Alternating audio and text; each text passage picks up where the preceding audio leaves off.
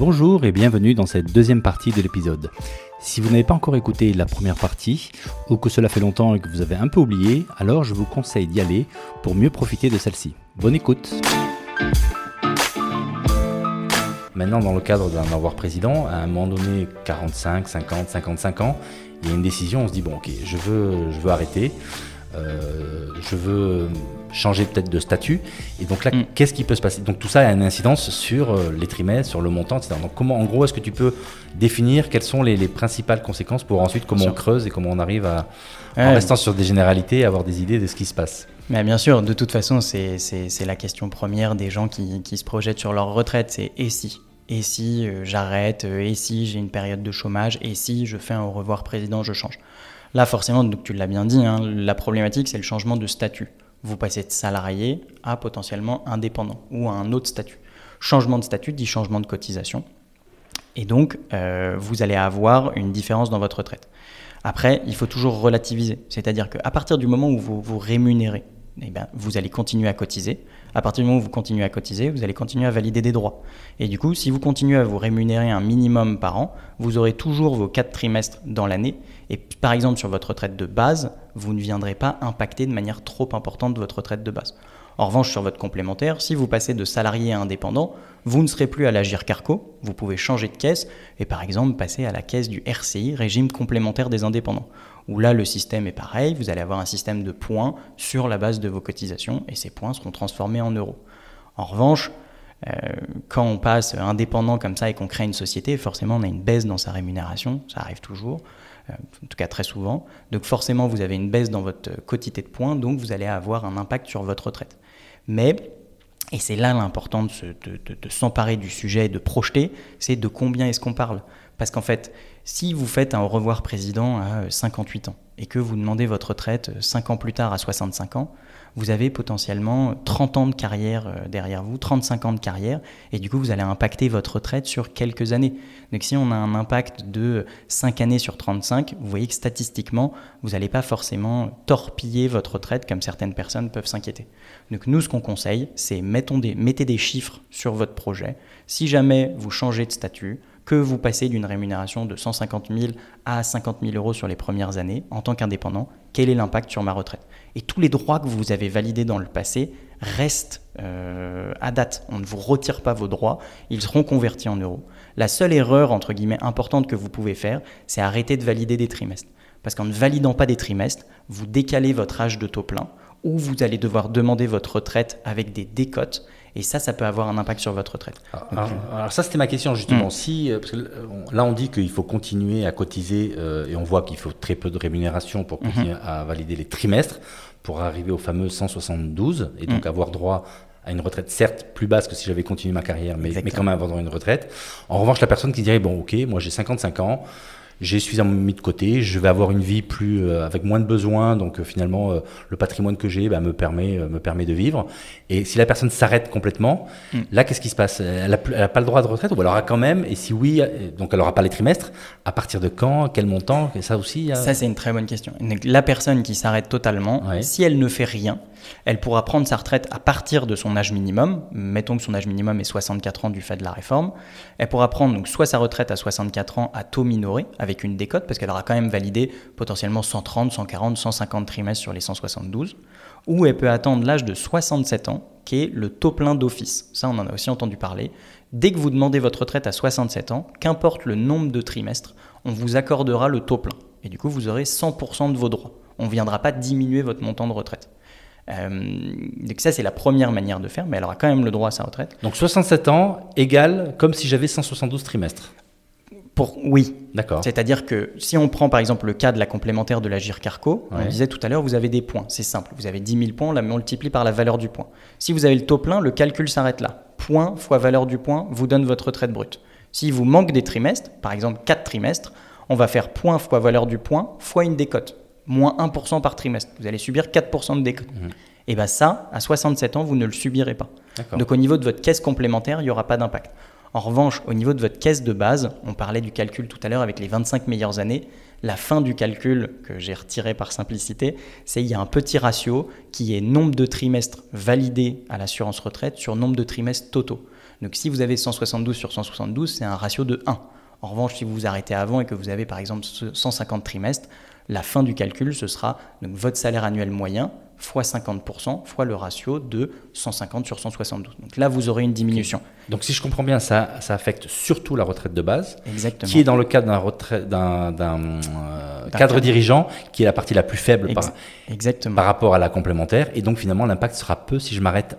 Exactement. Si je m'arrête tout plus tôt. Hein, Exactement. Et dans ces cas-là, ce qu'on peut, enfin, l'impact sera peu si vous demandez à 67 ans. Par contre, vous ne pourrez pas demander avant parce que là, vous aurez des minorations. Et donc, ce qu'on peut faire, euh, s'il euh, y a des gens qui sont dans cette situation, qui envisagent de faire cette situation, l'assurance retraite vous autorise à cotiser de manière volontaire.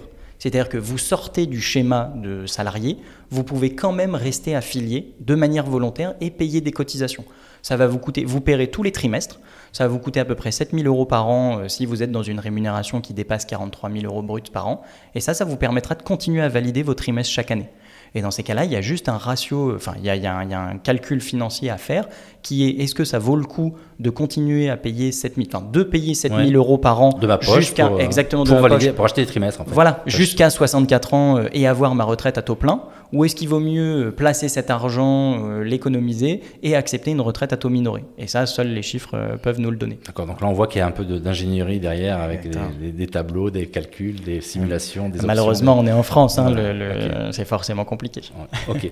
Et euh, donc là, je, je me remets dans la, encore une fois dans la position où euh, au revoir président est décidé. -hmm. Donc généralement, ce qui se passe, c'est que la, la personne euh, parce que sinon c'est juste changement de job. Donc c'est la personne on va prendre l'hypothèse un changement de statut. Donc je crée une société. Donc mmh. généralement bah, en France on peut bénéficier avant de, de, de, créer une société ou en parallèle on peut bénéficier du, du chômage. Donc est-ce qu'avec Pôle Emploi, qu'est-ce qui se passe pendant ce, cette période où on n'est pas encore complètement indépendant et on a encore ouais. raccroché à Pôle Emploi Bien sûr. Et euh, le gros avantage, c'est qu'on est en France et euh, le chômage est extrêmement protecteur des salariés en France.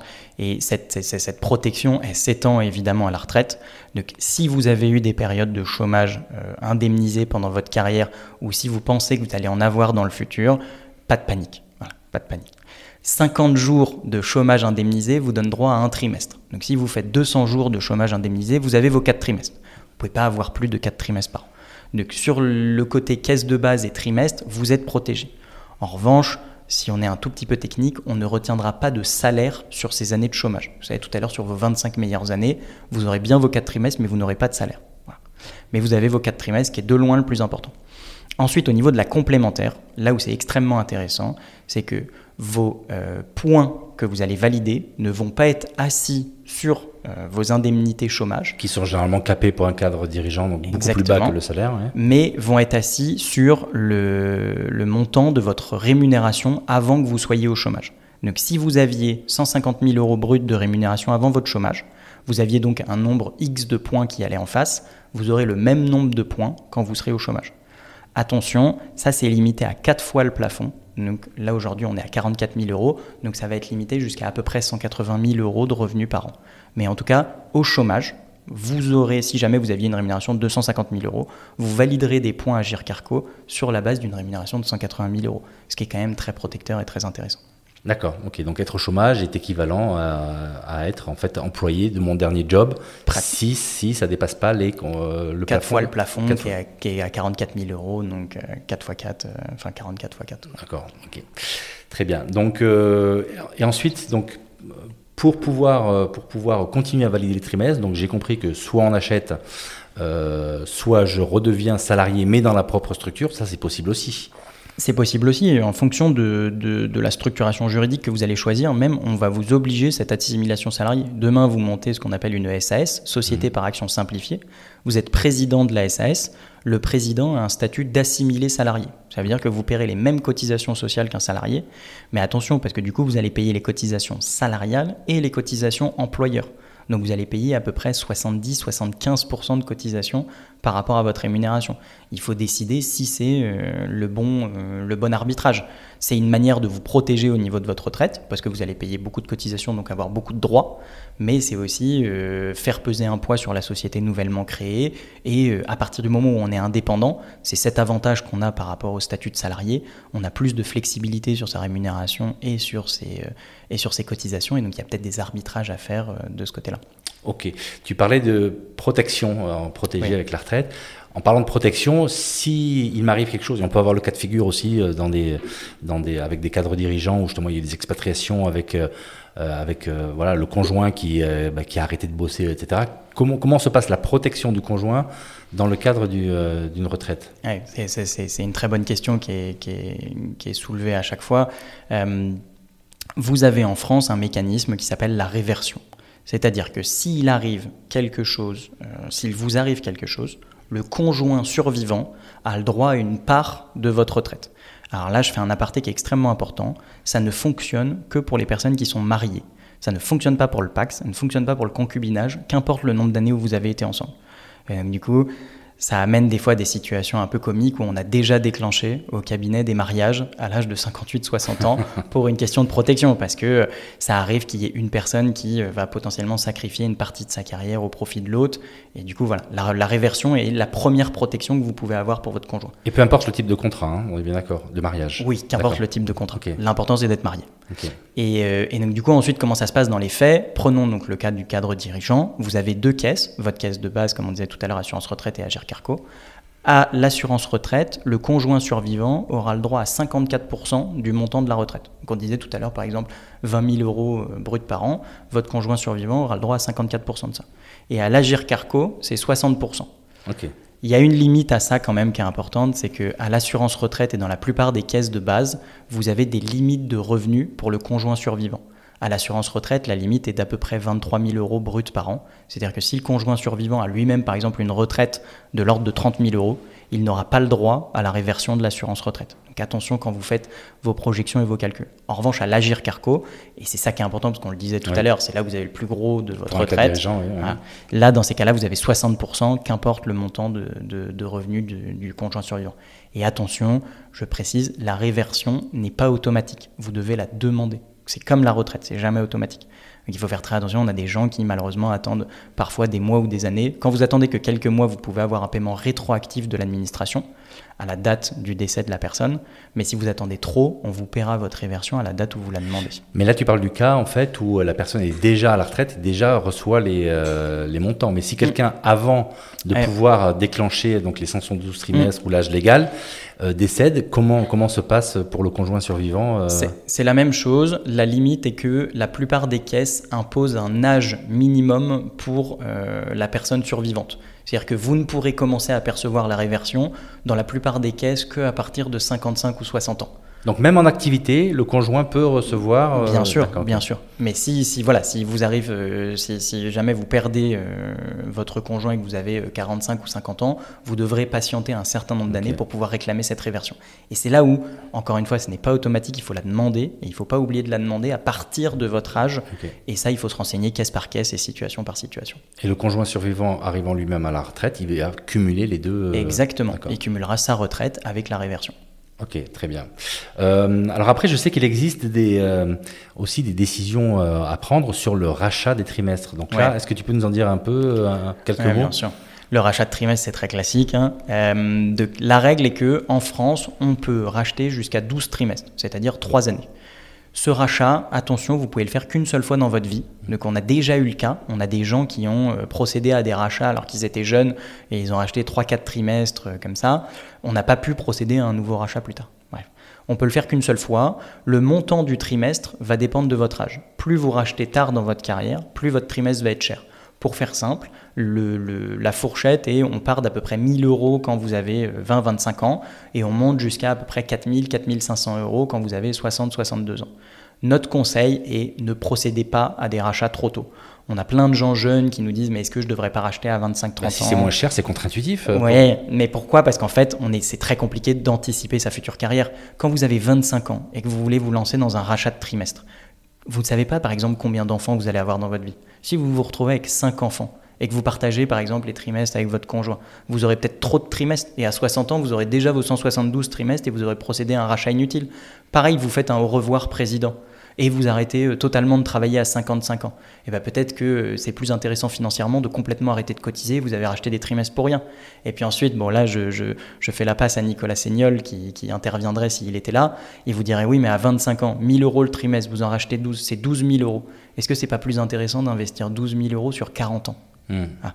Donc c'est pour ça qu'on déconseille. Et oui, et puis il y a une dernière chose aussi, c'est les changements législatifs. Hein. On l'a vu avec le passage de 62 à 64 ans. Il y a des gens qui ont racheté des trimestres pour pouvoir partir à taux plein à 62, 62 ans et demi, 63 ans. Et bim. Et bim, ils vont se passer avec un passage à 64. Et d'ailleurs, si on a des gens qui nous écoutent qui sont dans cette situation-là, l'État vient d'ouvrir euh, les procédures de remboursement. Euh, faites attention, c'est limité dans le temps euh, pour pouvoir demander votre remboursement de, trimestre. Et le problème, c'est qu'on va vous rembourser en plus à l'euro. Donc, si vous avez acheté ça il y a 10 ans, il n'y aura pas de revalorisation du montant. Donc, donc, vraiment, notre conseil, c'est oui, dernier point, le, rachat de trimestre est déductible de votre base imposable. Donc euh, c'est à anticiper, parce que tous les jeux, ça peut paraître très cher. 12 trimestres euh, à 4000 euros, ça va vous faire 48 euh, 000 euros de rachat. Mais attention, si vous êtes en tranche marginale d'impôt à 41 ou 45%, vous allez retirer presque la moitié du montant. Et votre 48 000 euros de, de, de, rachat de trimestre, il va in fine peut-être que vous en coûtez 27, 28 ou 30 000. Donc, racheter des trimestres va me permettre d'aller plus vite vers la retraite et donc recevoir les flux de cash entrants. Exactement. Mais en revanche, ça n'a aucun impact sur l'âge légal aucun impact sur l'âge légal. L'âge minimum sera toujours le même et en fonction de votre année de naissance, il sera soit à 62 ans, soit dans la période de transition qu'on a en ce moment entre 62 et 64, soit pour les personnes euh, plus jeunes, 64 ans. Ok, donc si finalement on voit ces rachats comme un, comme un investissement défiscalisé, défiscalisé mm. parce que tu as dit qu'on pouvait le déduire de la base mm. imposable, quel est, quel est ce, retour sur, sur investissement? Est-ce que vraiment ça vaut le coup? Par, Si jamais j'ai cet argent-là, est-ce qu'il vaut mieux que je le place là-dessus ou est-ce qu'il vaut mieux que je le place sur, un, sur des actions sur, sur... Exactement. Mais c'est pour ça qu'on pose les chiffres. Et en fait, euh, le cas très classique qu'on va avoir, c'est j'ai décidé d'arrêter de travailler à 63 ans et j'ai 60 ans. Donc je mmh. suis à 3 années de la retraite. Mais à 63 ans, je n'ai par exemple que 160 trimestres sur les 172. Donc il m'en manque 12. Est-ce que je procède à un rachat et du coup je peux avoir à 63 ans ma retraite à taux plein, sans décote Ou est-ce que j'accepte une retraite avec des cotes, mais je ne procède pas au rachat? Et ça, la réponse, bah, elle va dépendre du cas par cas. Mais ça se pose, les chiffres se posent, et on peut dire concrètement à partir de quel âge à peu près on a le point de bascule. Vous faites un investissement de 48 000 euros qui sera déductible, donc en réalité plutôt 25 000 euros. Ces 25 000 euros que vous avez investis à 60 ans, ils vous permettront d'avoir par exemple 500, 600 euros de retraite en plus tous les mois. Eh bien, combien de mois, combien d'années je vais mettre pour récupérer mon investissement? C'est ça, parce qu'en fait, la manière, il faut le voir. Bon, déjà, ça dépend de l'espérance de, vie. Exactement. Que plus, plus je vis longtemps, plus l'investissement aura valu la peine, c'est ça? Exactement. Parce qu'en fait, je, je, décaisse pour racheter, mm. mais en revanche, je commence à, à, entrer, à rentrer de l'argent plus tôt. Mm-hmm. Exactement. C'est ça. enfin, au, même âge, mais de manière plus importante. C'est-à-dire que si vous aviez décidé 63 ans, c'est simplement qu'au lieu d'avoir 2500 euros de retraite avec une décote, vous aurez 2800 euros grâce au taux plein. Donc vous avez ce décalage de 300 euros. Et donc j'ai besoin d'un certain nombre d'années pour que ça me rembourse. Pour amortir l'investissement. Exactement. Et donc ça, vous, vous êtes en, ouais, en mesure de faire les calculs pour Bien sûr, bien euh, sûr. Et on pourrait ça un temps. Et d'ailleurs, tu parlais de l'espérance de vie, Laurent. Euh, quand, quand, si on fait ces calculs, euh, comme tu as pu le faire toi euh, de ton mhm. côté sur Excel ou autre, bien partir du principe que certes l'espérance de vie, par exemple, d'un homme en France aujourd'hui, c'est 79,2 ans, mais un homme qui atteindrait 60 ans, son espérance de vie passe à 80, 81 ans, 82 ans. Et un homme qui atteindrait 65 ans, son espérance de vie passe à quasiment 85 ans. Donc, plus tu vis vieux, plus tu vis vieux. Quoi, plus tu vis vieux, plus tu vis Et exactement la même chose pour les femmes. Hein. Euh, mais dont l'espérance de vie de base est plus importante. C'est combien l'espérance de vie pour une femme? L'espérance de vie pour une femme aujourd'hui, elle est de quasiment 83 euh, ans, je crois, euh, à la naissance. Mais il y a eu une petite baisse qui était liée au Covid, donc il faudra attendre les nouveaux chiffres de l'INSEE pour avoir post-Covid. Bon, il y a une chose dont on a pas, alors un tout petit peu parlé, mais c'est euh, c'est euh, la réforme. Mhm. Euh, est-ce qu'il y a des choses, enfin quelqu'un, bon, alors quelqu'un qui était pas au courant déjà avant la réforme ne sera pas plus après la réforme, mais en gros pour ceux qui suivaient, quels sont les grands les grands changements? Est-ce que c'est acté, c'est qu'est-ce qui est sûr, pas sûr, qu'est-ce qui peut encore bouger. Enfin... Bon, là, la réforme, euh, elle a été, euh, j'ai envie de dire votée, mais elle n'a pas été votée puisqu'elle est passée en 49.3, mais en tout cas, elle a été passée à l'Assemblée nationale, donc c'est sûr que juridiquement, elle est valide, quoi. Juridiquement, elle est valide. Mm. Ce qui se passe en ce moment, dont on entend parler, c'est euh, l'adoption des différents décrets d'application qui euh, sont publiés au fur et à mesure. Parce qu'en fait, la loi, si vous faites euh, l'exercice, euh, d'ailleurs, je vous invite à pas le faire, de la prendre dans son texte comme elle a été validée par le 49.3, c'est assez illisible. On n'a pas trop d'application.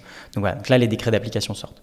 Donc si jamais vous n'avez pas trop suivi ce qui s'est passé avec la réforme, en tant que cadre, il y a à peu près trois impacts que vous allez avoir. Le premier, on en a parlé longuement, c'est ce passage de l'âge minimum de 62 à 64 ans. Attention, il y a une compensation parce qu'à côté de ça, la carrière longue, avant on avait deux systèmes de carrière longue, c'est vous avez travaillé entre guillemets avant vos 16 ans ou avant vos 20 ans. Et ça, ça a été transformé en 16 ans, 18 ans, 20 ans et 21 ans. Là où on avait deux cas, on est passé à quatre cas. Mhm. Ça, c'est les républicains qui ont, euh, qui ont beaucoup négocié ça. Donc l'impact, c'est 62-64 et la carrière longue. Le deuxième impact, c'est ce que vous avez probablement entendu parler, qui est l'accélération de la réforme Touraine. Pour faire simple, euh, le nombre de trimestres augmente progressivement d'année en année pour aller jusqu'à ce qu'on disait tout à l'heure, 172. Mais si vous êtes né euh, dans les années 60, euh, vous n'allez pas forcément avoir 172 trimestres à valider. Et cette augmentation progressive, le gouvernement l'a accélérée. C'est-à-dire que maintenant, toutes les personnes nées à partir de 1966 devront valider 172 trimestres, alors qu'avant, ça ne s'appliquait que pour les personnes nées à partir de 73. Vous voyez qu'il y a eu une accélération là-dessus. Donc âge minimum, carrière longue, nombre de trimestres. Et le dernier impact qui peut être extrêmement intéressant, c'est lié au cumul emploi-retraite. Alors là, on n'en a pas encore parlé, euh, Laurent, mais retraite ne signifie pas forcément arrêt d'activité. Vous pouvez très bien en France percevoir votre retraite et continuer une activité. C'est le cumul emploi-retraite. Il en existe deux sortes, c'est très simple. Soit vous avez tous vos trimestres et vous êtes en cumul total, soit il vous manque des trimestres le jour où vous demandez votre retraite et vous êtes en cumul partiel je vous déconseille fortement de demander votre retraite avec un manque de trimestre alors que vous avez comme projet de continuer de travailler. Bah oui, autant continuer à aller jusqu'au taux plein. Oui, parce qu'en fait, vous allez, avoir deux, euh, vous allez avoir deux limitations qui sont extrêmement importantes. La première, c'est que si vous voulez continuer chez le même employeur, on va vous imposer une période de carence de six mois. Vous devrez attendre six mois pour pouvoir retourner chez le dit employeur. Et la deuxième, c'est vous ne pouvez pas gagner plus à la retraite que ce que euh, vous gagnez avant la retraite. pour faire simple, votre rémunération était de 100 000 euros euh, avant votre retraite. Vous demandez votre retraite, donc à taux minoré, vous avez 50 000 euros de retraite, et ben vous ne pourrez pas gagner plus de 50 000 euros de revenus, parce que 50 plus 50, 100. Vous ne pouvez pas dépasser votre rémunération avant la retraite. Ça, c'est le cumul partiel. Donc on le déconseille dans le cadre des cadres. Le cumul total, mhm. avant la réforme, vous étiez déplafonné de vos revenus. Donc vous pouvez percevoir vos 50 000 euros de retraite et vos 100 000 euros de revenus et par contre, l'impact que ça avait, c'est que vous, vous étiez obligé de continuer à payer des cotisations sociales et elles étaient payées à ce qu'on appelle fonds perdus. Ça n'améliorait pas votre retraite. C'est-à-dire que vous demandez votre retraite, vous avez 3 000 euros de retraite, vous poursuivez votre activité, vous payez des cotisations, vous gardez 3 000 euros de retraite. C'est pour ça que quand, on avait des, quand, vous êtes cadre et vous êtes dans cette situation-là, ça peut être intéressant de négocier avec votre, mhm. entreprise pour peut-être créer votre société et facturer plutôt du conseil et mhm. payer moins de cotisations. Et voilà. La réforme des retraites, ce qui est intéressant, c'est que ça va permettre maintenant de euh, continuer à payer des cotisations et valider des nouveaux droits.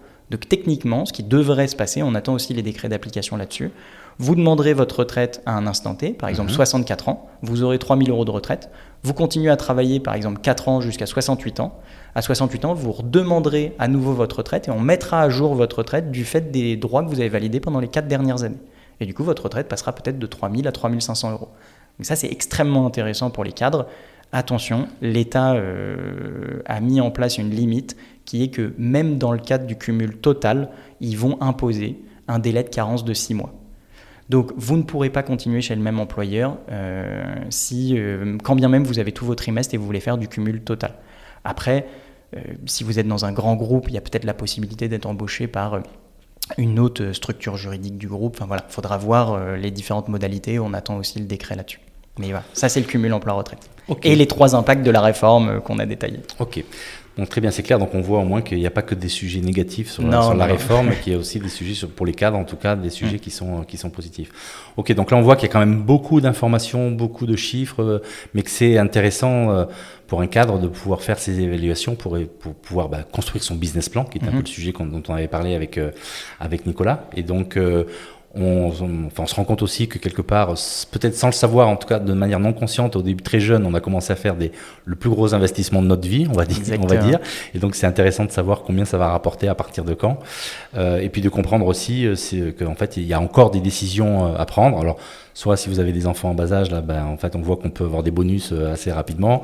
Mariez-vous, faites des enfants, et puis euh, et puis faites des simulations, je vais dire, pour euh, ben, pour voir justement si quand on approche, il y a des, il y a des choses à faire.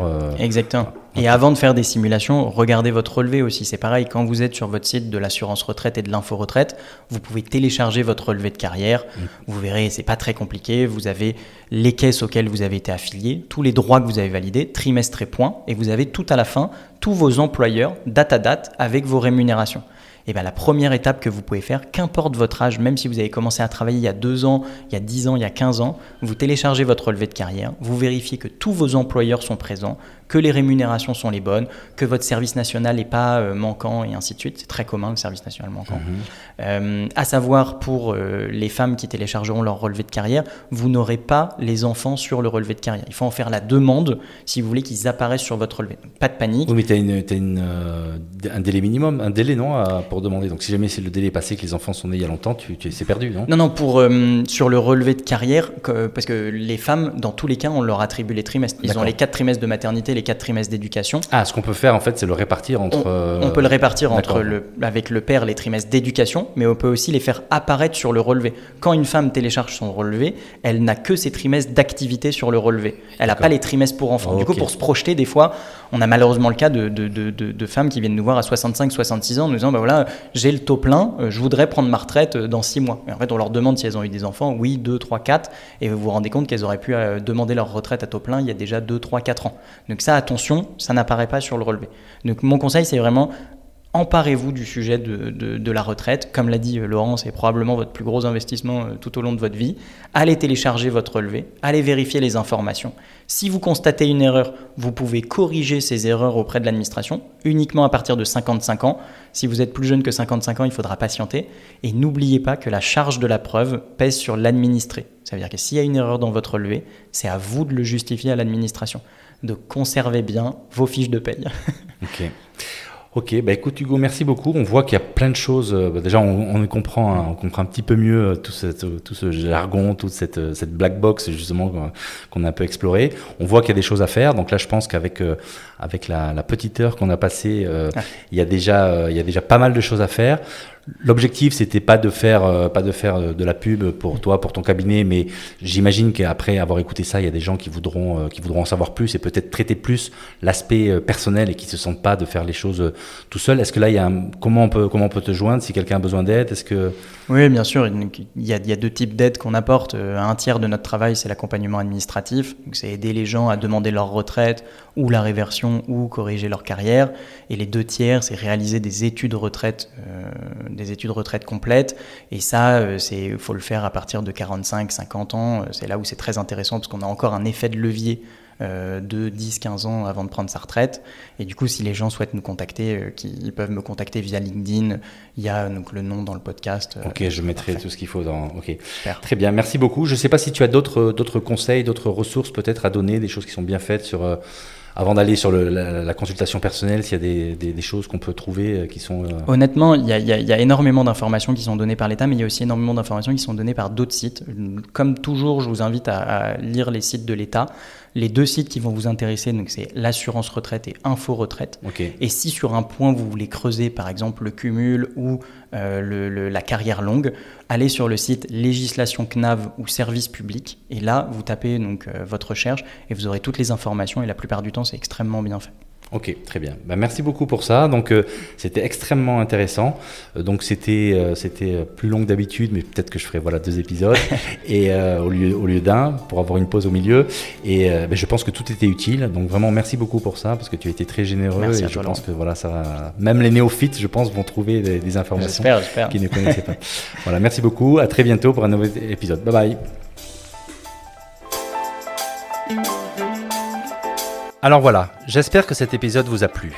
Si c'est le cas, et que vous pensez que ce podcast mérite d'être mis en avant, voilà ce que vous pouvez faire et qui m'encouragera à continuer mon travail. C'est hyper simple. Le plan se résume en trois lettres. CNP, commenter, noter, partager.